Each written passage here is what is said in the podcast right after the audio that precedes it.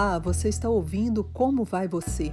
O programa do CVV em versão podcast, quinzenalmente aqui e em todas as principais plataformas de áudio.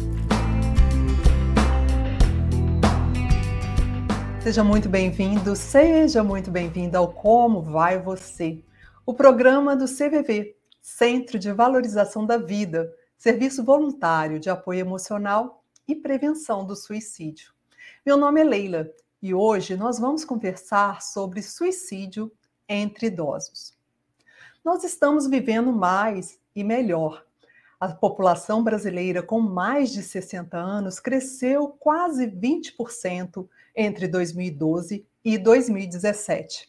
Hoje são 30 milhões de brasileiros. Ainda assim, em várias partes do mundo, o suicídio tem taxas mais elevadas justamente entre as pessoas com mais de 70 anos. Aqui no Brasil, o índice é de 8,9 entre 100 mil habitantes contra 5,5 da população em geral. Os homens são os que mais morrem. Apesar da gravidade do assunto, é, ainda ele, é, ele pode ser considerado o tabu entre os tabus. Se a gente fala pouco do suicídio, quando o assunto são os idosos, ainda é mais silenciado, ainda é mais velado. E hoje nós vamos conversar justamente sobre isso com dois estudiosos desse tema, duas pessoas que se dedicam a pesquisar por anos e anos a suicidologia. Estamos aqui com o psiquiatra Humberto Correia, ele é presidente da Associação Latino-Americana de Suicidologia e professor da Universidade Federal de Minas Gerais. Seja bem-vindo, doutor Humberto. Muito obrigado, agradeço o convite.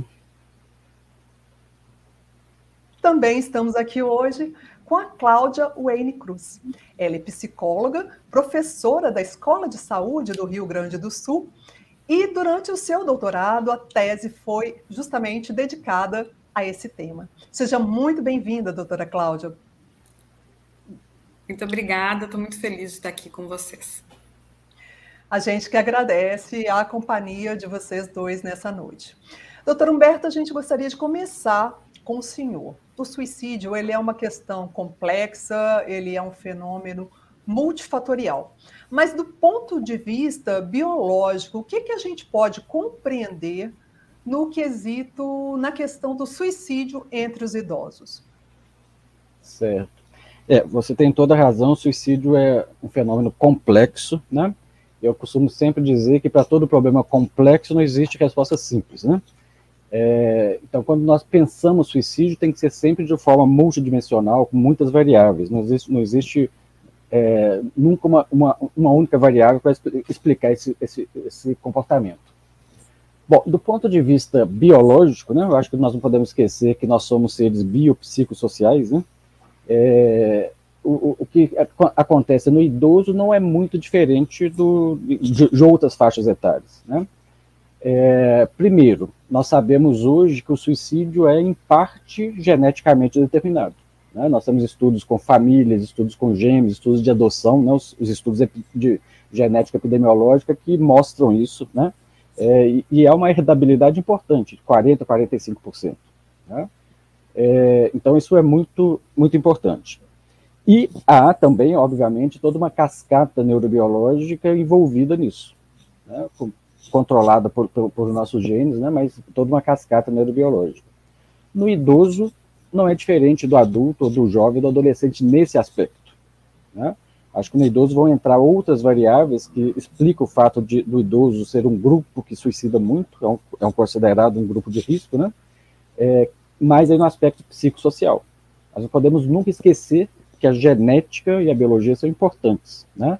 É, então, por exemplo, faz parte sempre do, na, na, hora de avaliação de, de, de, fatores de risco em qualquer indivíduo, e o idoso inclusive, né? perguntar sobre história familiar de comportamento suicida, na família, primeiro grau, segundo grau, pessoas que tentaram suicídio que morreram por suicídio, né? Isso é algo que é, que é muito importante que nós não podemos esquecer. Certo. Então, assim, e, e do ponto de vista é, de um homem morrer mais por suicídio, assim, é, como que o senhor é, poderia nos ajudar a compreender esse fenômeno? Uhum. É uma pergunta difícil, Leila. Acho que ninguém tem essa resposta. Né? O fato é que, como você bem disse, no, no, mundo inteiro, homens se matam três a quatro vezes mais do que as mulheres. No mundo hoje, uma única exceção é a China. A China é o único país do mundo em que as mulheres se matam um pouquinho mais do que os homens. Né? Podemos até conversar sobre esse fenômeno, se for interessante. Mas é, é, as explicações para isso, como tudo no suicídio, são múltiplas, né? É, inclusive questões culturais ligadas a gênero, o papel do, do homem, o papel da mulher na, na, na nossa cultura, né? É, eu costumo dizer sempre que, entre aspas, não, o homem não pode errar, né? É, são, uma, são questões culturais, né? É, mas provavelmente o que, responde a maior parte dessa equação, desse problema, né, é impulsividade e agressividade. O comportamento suicida ele é quase sempre um ato impulsivo. Né? E não, tô, não, estou negando que o suicídio planejado não existe, né? mas geralmente é a exceção da regra. Quase sempre é um ato impulsivo. E se eu fizer uma, uma avaliação neuropsicológica em mil mulheres e mil homens aleatoriamente, né, na média, o grupo dos homens vai, vai ter scores maiores de impulsividade e de, de agressividade. O fato é que em parte por causa disso, os homens em geral vão escolher métodos violentos, arma de fogo, pular de, de uma altura, enquanto as mulheres vão, vão, vão usar normalmente métodos não, ditos não violentos, como injeção de substância, que é o principal método usado pelas mulheres. É, por consequência disso, a letalidade do ato do homem tende a ser muito maior do que da mulher, o que explica o fato deles morrerem mais. Interessante lembrar que as mulheres tentam suicídio três a quatro vezes mais que os homens. Isso impacta, inclusive, quando nós pensamos em saúde pública e em prevenção. Né? É, 50% a 60% do, dos atos, do primeiro ato do homem vai ser letal. Né? Então, nós não podemos nem esperar que o, que o homem faça um, um, um ato suicida, porque a chance de ser letal é muito grande. Né?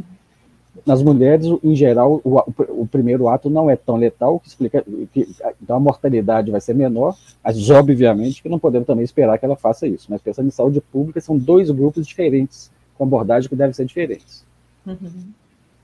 Sim, com certeza. A prevenção ela deve ser feita sempre em qualquer faixa etária, em qualquer situação, né? Sem dúvida. Doutora Cláudia, é, que tipo de alterações que a senhora percebe que podem acontecer nessa fase da vida, né? Já numa fase mais madura, uma fase diferente, que você já está é, com menos sobrecarga em alguns aspectos, que merecem uma atenção especial quando a gente fala de prevenção. Bom, eu poderia falar, até complementando algumas coisas que o doutor Humberto falou, é, da experiência em relação às pesquisas que a gente fez no interior do Rio Grande do Sul e que aparecem questões, fatores sociais importantes, né? Nos idosos que nós trabalhamos em algumas cidades do interior do, do nosso estado, são idosos que trabalhavam na agricultura, eram agricultores, e que viveram a vida toda para o trabalho, né? Então, a perda do trabalho, a impossibilidade né, de condições físicas de continuar trabalhando, o adoecimento, é, depender dos filhos. Muitas vezes, esses idosos tinham pequenas propriedades que um dos filhos é, recebe essa propriedade com a incumbência de cuidar dos pais. É, os idosos, é, nas, nas histórias que a gente reconstruiu através da autópsia psicossocial, aparecia muito a preocupação do idoso em ser um estorvo, em ser um problema para a família, em dar trabalho, né? em comprometer a, as finanças da família se ele está adoecido, o constrangimento de é, precisar de cuidados é, de higiene e cuidados da família, que muitas vezes também tem que trabalhar no campo.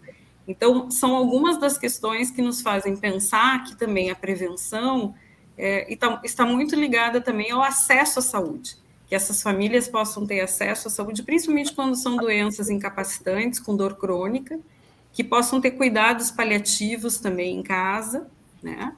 E que é, esses idosos possam se sentir, é, inclusive, com acesso à medicação. Né? Então, acho que isso, é, políticas públicas que possam atender esses idosos.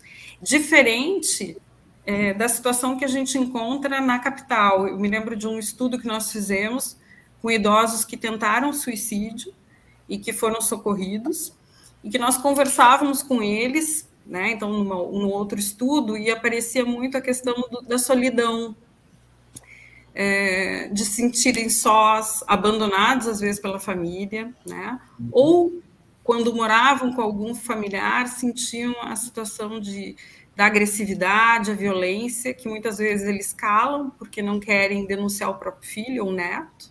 Né?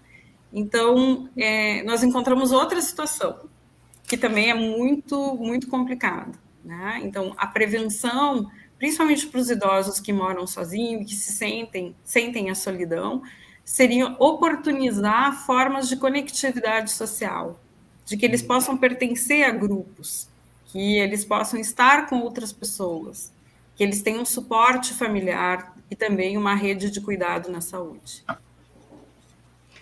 Certo, a senhora toca num ponto muito interessante, que é esse da solidão, doutora Cláudia. E ao longo dessa, dessa pandemia, sobretudo na fase mais crítica, a gente percebe que houve um isolamento ainda maior de parte dessa população, o medo por ser, inclusive, uma população mais vulnerável a, a Covid, né? E, e o afastamento dos netos, das pessoas mais novas, o, aquela caminhada que, que às vezes as pessoas mais idosas gostam de praticar, gostam de fazer no dia a dia. Então, esses hábitos que acabaram saindo de uma rotina saudável, uma rotina de bem-estar. Né? É, como retomar é, esse tipo de, de atividade nesse momento é, porque agora vem um, um, um, uma espécie de rebote, né? um medo de depois, e agora? O que, que eu faço? Eu posso já fazer alguma coisa? Ou eu não? Eu tenho que ficar quietinho aqui nessa solidão? Como lidar com essa, essa, esse conflito, digamos assim, que pode estar acontecendo nesse momento e que muitos vivem?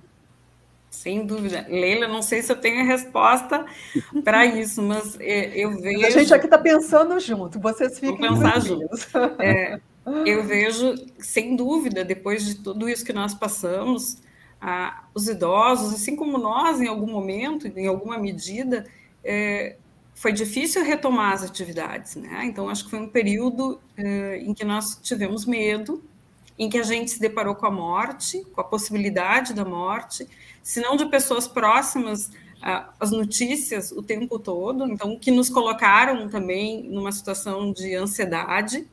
Então, eu imagino que para os idosos isso, e eu tenho idosos na família, isso também foi muito forte, né? Embora a gente tentava de alguma maneira estar próximo, mesmo que fosse através do telefone, de uma videochamada, é, sem dúvida o contato fez muita falta. Mas eu percebo também que à medida que as pessoas estão é, vacinadas, né, e que começam a retornar aos poucos às atividades, esse medo vai dissipando, né? Claro que com cuidado, ainda é necessário cuidado. Mas a gente tem dificuldade de dimensionar o impacto, ainda é difícil dimensionar o impacto desse período longo que nós passamos pela pandemia. É, uhum. é, difícil a gente ainda prever tudo que, não só com os idosos, mas com as crianças, com os adolescentes também. Sim, com certeza. Acaba que, que entre os idosos é uma população mais vulnerável mesmo, né? Agora, doutor Humberto, nessa fase da vida, é, acima dos 60, principalmente acima já dos 70 anos, às vezes a gente observa um certo enfado com a vida, né? um cansaço, um, uhum. um tédio, às vezes um questionamento sobre o sentido da vida, né? O que, que eu estou fazendo aqui? Eu já cumpri tudo que eu tinha que cumprir. Então, questionamentos em, de uma forma geral. Isso é algo natural do nosso processo de envelhecimento ou não? Isso é um sinal de alerta? Olha, pode ser sim um sinal de alerta. Né? Eu, a, a, acredito que à medida que nós, nos, nós envelhecemos, que a morte fica mais próxima, a maioria dos idosos acabam se preparando para isso, encarando a, a, morte de uma forma muito mais natural do que um jovem, por exemplo. Né? O que é diferente de ter falas do tipo a vida não vale a pena, estou cansado de viver. São, acho que são coisas muito diferentes. Né? É, na questão do, do, do, do suicídio no, no idoso é, é, propriamente, né? Eu acho que uma coisa muito importante é o que Durkheim já falou lá no século, século XIX, né? O laço social, né? Durkheim, que é um dos pais da, da, da sociologia, ele, fala, ele, ele, ele, dizia que numa determinada comunidade, Durkheim trabalhava com o coletivo, não com o indivíduo, né? uma determinada coletividade ou comunidade, maiores os laços entre os indivíduos, menores as taxas de suicídio. E o oposto, poucos laços, mais suicídio. Isso nós podemos aplicar para o indivíduo.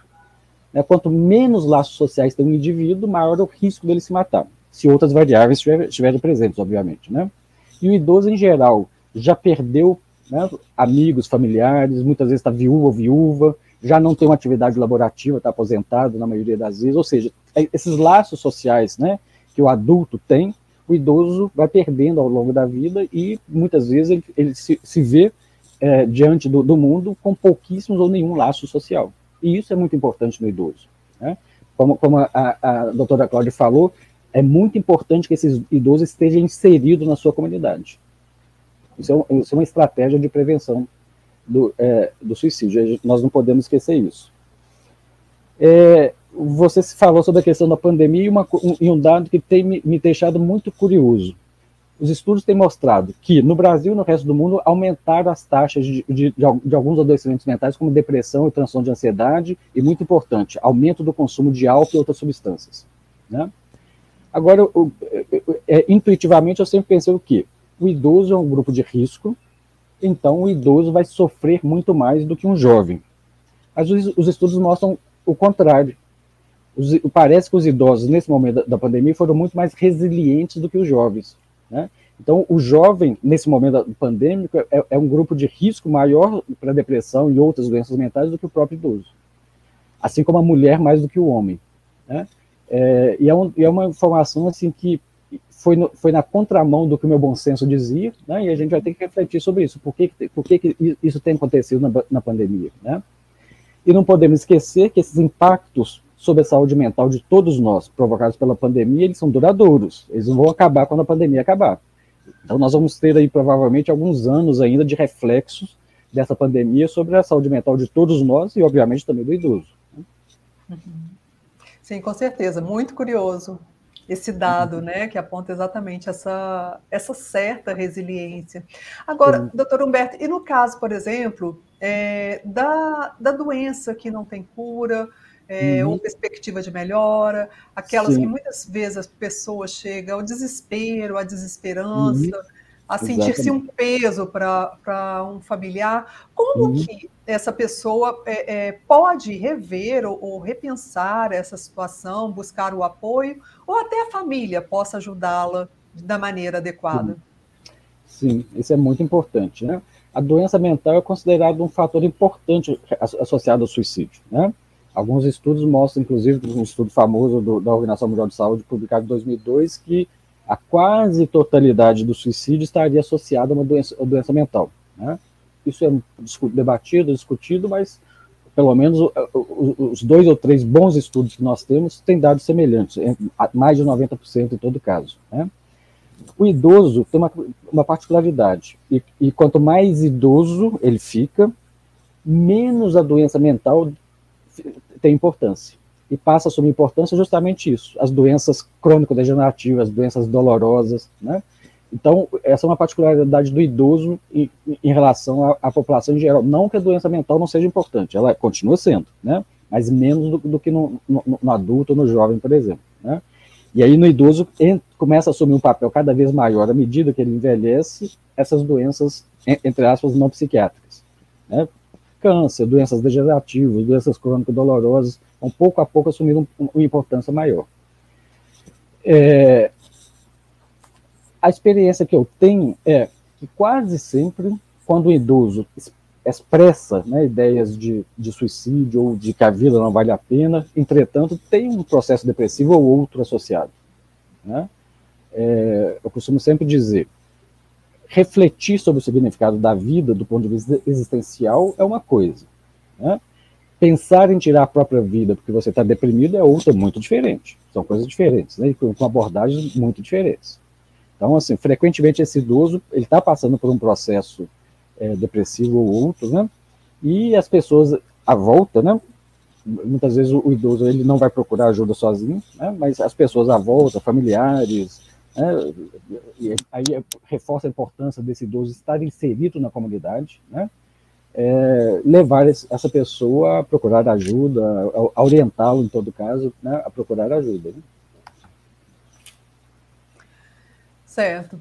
É, doutora Cláudia, é, apesar de muita coisa já ter mudado, assim, dessa, dessa necessidade de ajuda, de oferecer ajuda, ainda existe um, um certo preconceito, né, com as, com as pessoas mais velhas, quase como se fosse uma fase assim meio chata da vida, né, uma fase que a, que a vida já não tem muita graça, como se fosse impossível uh, as pessoas serem felizes e terem uma vida mais plena. É, o que, que, a senhora poderia dizer, assim, para quem está aqui conosco, nos assistindo, nos ouvindo, que pode contribuir para que a pessoa nessa, nessa fase da vida ela tenha um, uma, uma, um bem-estar maior, né? que ela possa é, furar, digamos assim, esse senso comum que ainda muitas vezes tem um olhar preconceituoso. Sem dúvida, tem, tem ah, algumas reflexões que a gente pode fazer sobre isso. É, uma delas, se a gente pensar no, no campo social, seria que a gente pudesse repensar o lugar que a gente é, coloca os idosos, né? E que, de alguma forma, nós também vamos envelhecer, estamos envelhecendo. Então, é, a velhice não necessariamente, o processo de envelhecimento não necessariamente é um processo de incapacidade, né? e que se pode realmente, a partir de uma determinada fase da vida, é, em que se acaba com o trabalho, é, aposentadoria, que se interrompe o trabalho, buscar atividades e projetos que a gente deixou relegados, buscar interesses na vida que a gente não pôde realizar. Né? Então, é interessante que as pessoas possam é, retomar, às vezes, o estudo de uma língua, às vezes, o estudo de um instrumento, é, o convívio com outras gerações, eu acho que extremamente salutar, né? é, que se possa resgatar, por exemplo, no interior, na experiência que nós tínhamos, nós tínhamos muitos idosos que falavam dialeto, falavam alemão, né? Então, poder ter momentos em que esses idosos se encontrassem para falar a sua língua, para lembrar de situações comuns, é, oficinas, oportunidade de receitas, trocas de receita, enfim, interesses que sejam comuns e que criem essa questão da cumplicidade, né, do estar junto. Eu lembro de uma experiência muito bonita também no interior de um coral que se apresenta né, de pessoas da terceira idade, de idosos, que se apresenta pelo Estado. Né, pessoas que nunca tinham cantado antes, que foi uma atividade que começa mais tarde. Então, isso eu acho que são maneiras de dar sentido à vida. Né? Então, é, um projeto de vida, o sentido da vida, significa é, tanto o significado como uma direção. E isso pode ser reconstruído. Eu sei que não é simples, mas é possível reconstruir. Entre os relatos que a senhora ouviu durante a sua pesquisa, assim, é, o que, que a senhora poderia nos contar para contribuir também no sentido de, de quem está aqui conosco reconhecer sinais, identificar formas de despertar ainda mais a resiliência, é, ou como atuar na prevenção? O que, que a senhora poderia compartilhar conosco? Em muitas histórias de vida, muito comoventes até, é, quando nós reconstruímos a história do idoso, conversando com familiares, para construir então a autópsia psicossocial, é, apareciam nos relatos dos familiares é, informações do tipo que ou a mãe ou o pai começavam a dizer: Olha, vocês não precisam mais de mim, né? O, o filho caçula já está bem encaminhado, eu estou cansado da vida, né? Eu já cumpri a minha tarefa aqui, eu não quero incomodar, eu sinto que sou um peso.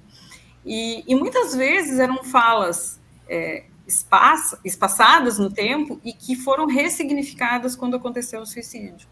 É, eu lembro de uma história em que a família me conta que essa senhora ela visitou todos os filhos e ela verbaliza: estão todos bem. então eu posso sair da vida, né? Então é, ela se suicida. Então, é, os idosos, às vezes, eles fazem uma despedida silenciosa da vida. E, e, a gente tem que ficar muito atento, principalmente por todas as coisas que a gente está falando, né? Os idosos, eles têm uma ambivalência menor entre razões para viver e razões para morrer. Então, quando eles decidem, quando eles, de alguma forma, manifestam isso, é muito mais preocupante. A gente tem que tomar uma atitude. É, é, a gente tem que vencer também o mito de que isso é dito ou falado para manipular. Né? E, e não só nas questões da despedida silenciosa, mas também quando começam a distribuir é, objetos que gostam para os netos, né? cuidar dos pertences, fazer uma espécie de é, avaliação do que, que é importante e, e, distribuir, ou até mesmo quando tem patrimônio, resolver as questões de herança. Então, parece que são é, situações que vão sendo encerradas que, de alguma forma, junto com as verbalizações desse cansaço de viver, desse sentimento de desvalia, que, que devem ser sinais de alerta, sim. E como disse o doutor Humberto, muitos casos nós temos de pessoas com depressão que não têm o diagnóstico nem o tratamento adequado. Então, se essas pessoas tiverem acesso ao tratamento e o acompanhamento necessário, pode ter uma, uma outra condição de vida. E não contemplar o suicídio como uma possibilidade.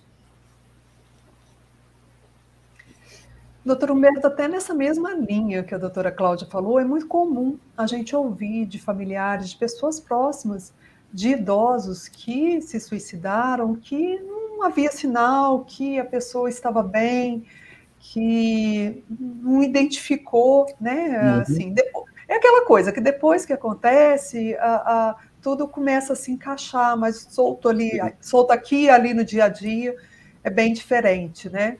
Uhum. É, isso é, costuma ser comum ou, ou tem muito mais a ver com, a, com essa ambivalência menor que a doutora Cláudia descreveu? Sim. É, acho que as, são duas coisas importantes aqui. Como a, a doutora Cláudia falou, é a, uma menor ambivalência que se expressa num, num dado que eu vou citar. Na população geral, e faixas etárias e gêneros confundidos, para cada suicídio, nós temos 10 a 20 tentativas. Só que eu disse que o homem, a mulher tenta mais do que o homem. Então, essa proporção é maior na mulher do que no homem. Né? Assim como há uma diferença importante em, em, em, termos de faixa etária. No adolescente, no jovem, pode ter até 50 ou 100 tentativas para cada suicídio. No idoso, são quatro para uma. Ou seja, a letalidade do ato do idoso tende a ser muito maior do que nas outras faixas etárias. E quando a gente fala do homem idoso, isso, quer dizer, o idoso, sexo masculino, ele também suicida três a quatro vezes mais do que a, a, idosa, né? E, então, e, no idoso do sexo masculino, essa proporção é menor ainda, é, um, é dois para um, uma coisa assim. Então, quase todo, quase todo ato suicida tende a ser letal no homem idoso. Né? Então, isso é muito preocupante. E outra diferença importante, eu sempre falo o seguinte: olha, é, dizer que quem suicida não avisa é um grande mito. A maioria comunicou, seja diretamente ou indiretamente, a sua intenção nos dias ou semanas anteriores. Pode ser diretamente dizendo desse desejo de se matar ou indiretamente com, com pensamentos do tipo a vida não vale a pena, estou cansado de viver, que muitas vezes as pessoas negligenciam, né? Já no idoso, isso não é uma, uma regra, né? Como a doutora Cláudia falou, muitas vezes é um, é um suicídio realmente silencioso, sem expressar isso. A gente tem que perceber isso realmente pelos comportamentos que esse idoso está tá tendo. Né? Se houve alguma mudança comportamental nos últimos dias, nas últimas semanas, né? em relação a, a, alguns exemplos que a doutora Cláudia citou, que são muito bons. Né? É começar a distribuir bens, começar a, a dar presentes né, do, do, das coisas que eram antes valiosas para para ele ou para ela, que agora parece que não são mais. Então nós temos que estar muito atentos no idoso, a, a, a, mais do que a verbalização, alterações de comportamento nesse sentido. Então, nesse, nesse aspecto, o idoso realmente se difere muito do, do, do adulto e do jovem, né? tanto na, na, na, letalidade do ato, quanto nesse, nesse silêncio em relação ao seu, ao, ao seu, ao seu ato. Né? E o planejamento também no idoso tende a ser mais frequente do que nas outras faixas etárias. Eu disse, eu disse logo no início que o suicídio tende a ser impulsivo. Isso é uma regra, tende a, realmente a ser impulsivo. No idoso, isso, isso é um, tem um peso um pouco menor do que nas outras faixas de detalhes. É algo mais refletido, né? Que vai se construindo. Exatamente. Bom, é, doutora Cláudia, muitas vezes nesse esse processo de, de envelhecimento né, obriga as pessoas a conviverem com situações difíceis para todos nós. A gente falou aqui da, da perda de pessoas queridas, é, amigos, companheiros, é, colegas, né? Aquela coisa que às vezes todos da mesma faixa etária estão indo embora. É, o trabalho, a autonomia, que a senhora também citou. Existe como a gente pode se preparar para encarar tudo isso, né? É, a gente mesmo aqui, a gente ainda não está lá nos 60, 70 anos, mas daqui a pouco vamos estar. Como a gente pode se preparar nesse processo de envelhecimento? É, é, um, é uma tarefa é, do bem viver, né? Uhum. É, sem dúvida, ao longo de uma vida e quando a gente é mais longevo, a gente vai ter perdas e por vezes essas perdas, inclusive, são de filhos, que é muito difícil, né? É, pessoas que têm bastante idade podem perder também é, os filhos, não só o cônjuge. Então, isso é um processo muito doloroso. Mas como o professor Humberto falou anteriormente, os idosos eles têm uma, uma outra maneira também de lidar com a morte, né? E eu acho que esse é um processo que ao longo da vida, à medida que nós vamos envelhecendo, a gente começa a ter uma outra compreensão da morte.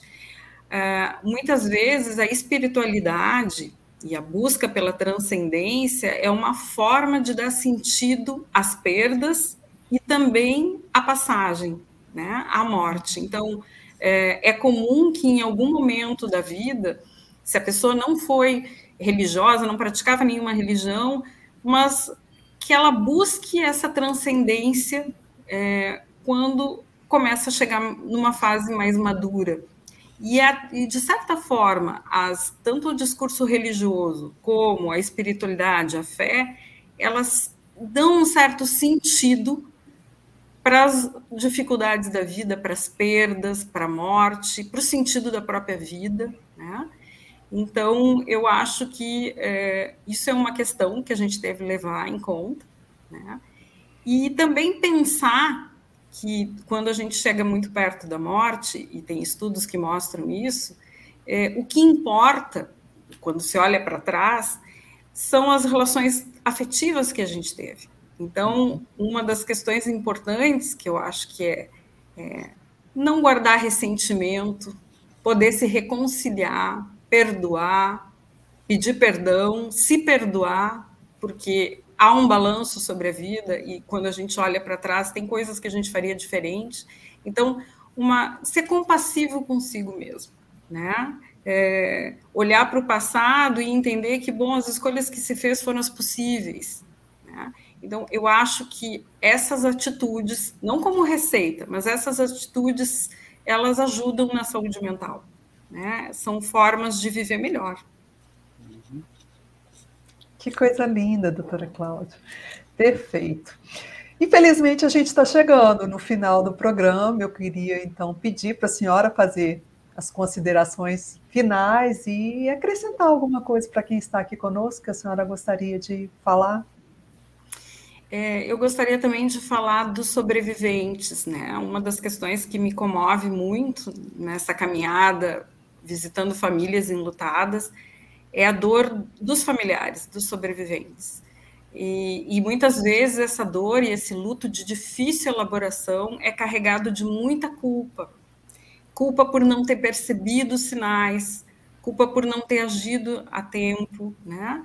É, às vezes até uma culpa de algo que foi dito antes do que antes do fato ter acontecido, né? Então, é, quando a gente pensa em prevenção, além das pessoas que morrem por suicídio, a gente também tem que pensar o impacto que isso tem na comunidade, na família. Então, é fundamental que a gente cuide é, e possa ajudar para que as famílias não passem por isso. Eu lembro também de algumas situações que são mais comuns no interior, né? que às vezes quem encontrava o avô ou a avó nessa situação, na cena de morte, era o neto, era uma criança.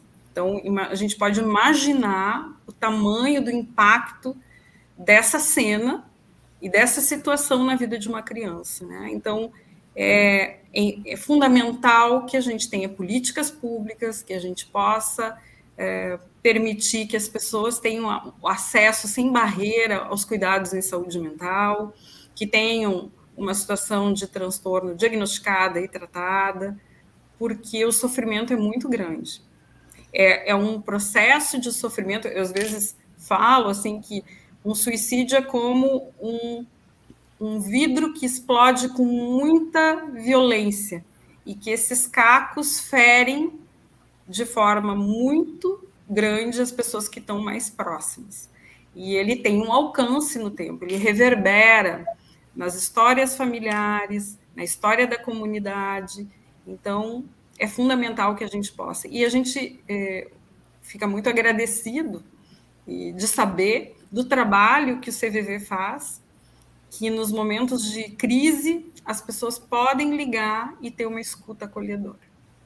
Então, eu parabenizo o CVV por esse trabalho.